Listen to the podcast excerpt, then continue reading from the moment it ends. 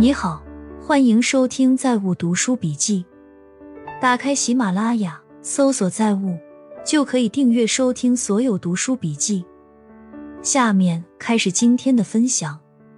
一个家庭要想一直过得好，就需要代代人奋斗，每一代都要肩负创业者的意识，去努力，去打拼，而不是坐享其成。坐享其成的最大缺点不在于会坐吃山空，而是改变了思维和行动的习惯，形成了惯性，陷进一个死循环里。有些看起来很容易的职业模式，大部分人稍微学学，都是能稍微展示出某种表象的天赋的。因为入门容易，进阶不难，难的是高阶和机遇，最后面那段路最难走，才展示出困难模式的本质。有不少人是到彼时才感到进退两难，有些看起来很艰辛的职业模式，咬咬牙也就停下来了。但家长不要养成什么“我吃了苦，为的是后代不要吃苦”的圣母心态。你吃了苦，塑造了点坚韧刚毅，所以成就了你后代吃他们的苦，才能知道生活的甜。办企业的沉没风险其实真的很大。拿我这样的小破公司来说，一年人力成本大概二百多万，房租成本含仓库大概八十多万，加上杂七杂八的其他支出和销售费用，一年的开支往少了算也要四百万左右。而要产生四百万净利润，至少要做五千万销售，一年到头冒着风险，辛辛苦苦，基本是在为他人做贡献。我现在觉得。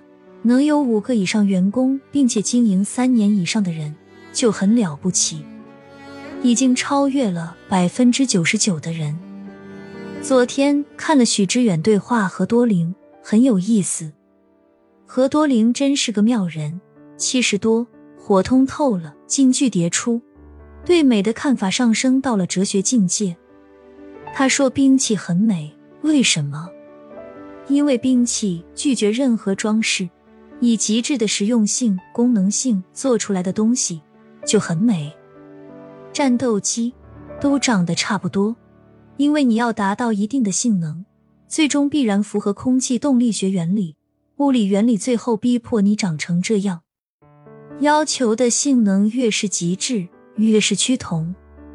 美是宇宙原理塑造的，很多生命体呈现出的美。正是物理规律塑造的自然而然的状态。许志远这次表现还不错，因为真的面对了大佬，收敛了很多。除了一开始问何多灵你有什么瓶颈，何多灵说我很平静。这几乎成了许知远品牌性的尴尬场面。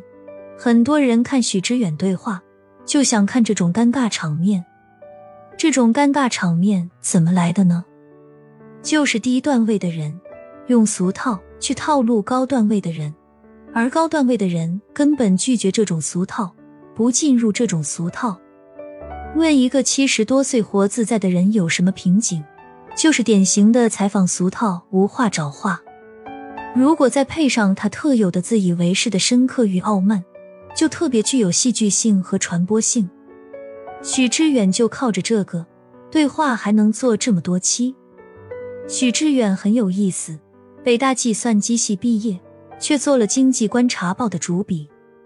主笔是什么呢？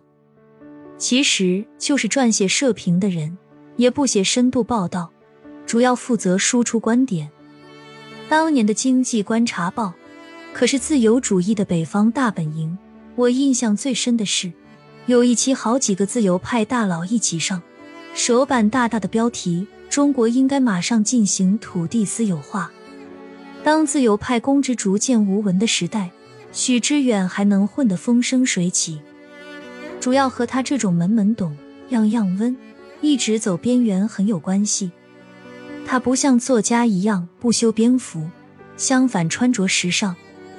他穿白衬衫，但绝不像经济学家一样全套正装正襟危坐。他用长发与拖鞋对冲这种一本正经，变成独一无二的混搭气质。你说他是社会评论家、观察家，但别人记住的是他文笔好，很文艺。他写了很多自由派大佬的传记，但都是借别人之口，晦涩输出自己的观点。他不做明显的属于自己的评论，以至于这个挖坟的时代，你还找不到他啥把柄。反贼从中打了一圈滚，片叶不粘身，从容身退。这是什么段位？他写的书名《那些忧伤的年轻人》，文学不是文学，评论也不是评论，文笔中一股淡淡的忧伤，很对脑子有伤又装逼的年轻人。他做视频节目，又娱乐又有文化气息，所以还总能找到代言。代言的品牌都还不错，雷克萨斯与沃尔沃，都是文艺中产不想上过于正经的奔驰、宝马。而退而求其次，选择的有点调调的品牌，在巨变的中国，这个丑得一塌糊涂的男人，总能凭着身段柔软、灵巧腾挪，精准找到属于自己的细分定位，真的也让人服气。在反内卷上，我觉得不用辞职，也不用出家，做到四点即可：一，不因为自己有钱就看不起没有钱的人；二。不因为自己没钱就羡慕更有钱的人。三、认真生活，发现除了消费以外的乐趣。四、不把努力工作作为衡量一个人的标准。最难的是分开努力和金钱，因为有钱很多时候是偶然，而努力生活很多时候得到的是幸福感，而不是金钱。工作伦理当然是要告诉所有人，努力等于有钱，不然社会无法管理。但挣到大钱，大部分时候是随机的，就像得绝症一样，有时就是毫无来由，也无法分析。一个人得绝症，不是因为做了坏事而得到报应，正如一个人有钱，不是因为他积德或比他人努力，而只有走出相信。有钱的人都是努力工作的，有钱的人都是幸福的，有钱的人比我高一等，这样思考的怪圈，才能够接受自己，以及开始真正的生活。放过别人就是放过自己。琼瑶的小说一直表现他的三观不正，最有名的莫过于那句“你失去的只是你的双腿，他失去的可是他的爱情”。情深深雨蒙蒙里还有很多台词，堪称三观不正的代表。名校毕业生多选体制内就业，清华超百分之七十毕业生选了体制内，上海交大百分之五十选了体制内，越往北比例越高，体制外的企业越来越难了。北方体制外的企业更是如此。体制优势需要优势人才及人员保障来维持。这也算是市场化的选择吧。市场盘子一定是越来越大的，这个东西跟海天酱油是一个道理。还有无数家庭吃不上海天酱油，等他们稍微富裕一点，第一解放的肯定是先用好的油烟米醋，然后呢，他们就想进资本市场博弈一下。过去是全民炒房，未来是全民炒股，美国、欧洲都是如此。今天的很多富人，在当年其实也是穷人，但所有白手起家从穷人变成富人的人，大多会有一个共同之处，就是他们都懂得攒钱，先省吃俭用攒下来一点本钱，为日后翻身机会来临时做好准备。而变不了富人的穷人，也有一个共同点，就是穷大方或者花钱没有计划，其实是在挥霍自己的潜力和蹉跎光阴。杨东平要真正实行以提升学生综合素质为核心的教育，必须做减法，需要大幅度的减少教学内容，缩短课内学时。现在大家都清楚，在互联网、人工智能时代，让小孩每天花十多个小时学那么多书本知识，然后初中用一个学期，高中用一个学年刷题备考，其实是在浪费生命。在德国。中小学均实行半天上课，村里已经没有女人了。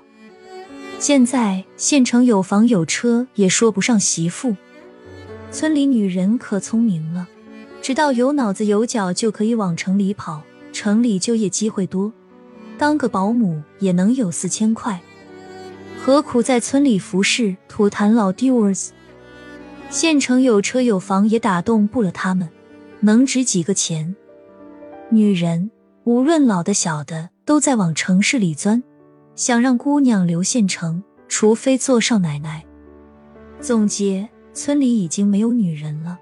要想留女人在村里生孩子，只能用铁链拴。我觉得之前看到过的一条给女孩的建议是很有用的，就是不要和陌生人说话。很多拐卖案件都是一个中年拐子女人先找女性受害者搭话求助啥的，了解清楚这个女孩什么来历情况，然后拐他们。那句话是对的，路上那么多人可以求助，为什么找个年轻女子呢？遇到搭话的，就是一句话都不要说，迅速走开就好了。多说一句话都怕被拖延时间。落后地区女孩们，好好学习，走出农村是你们唯一的出路。可惜好多意识不到，初中毕业不上了，晚两年上两天班，二十岁结婚，然后生孩子，找个厂子上班。根源是基因问题，念书比割头还难受。看到一些短视频宣扬的在小地方可以享受纯真简单的生活，我的内心不会有任何共鸣。追求精神上的宁静，在我这里是一个伪命题。我觉得作为一个女的，应该尽力往文明开化的地区走，在那里女性才能够相对安全和受到尊重。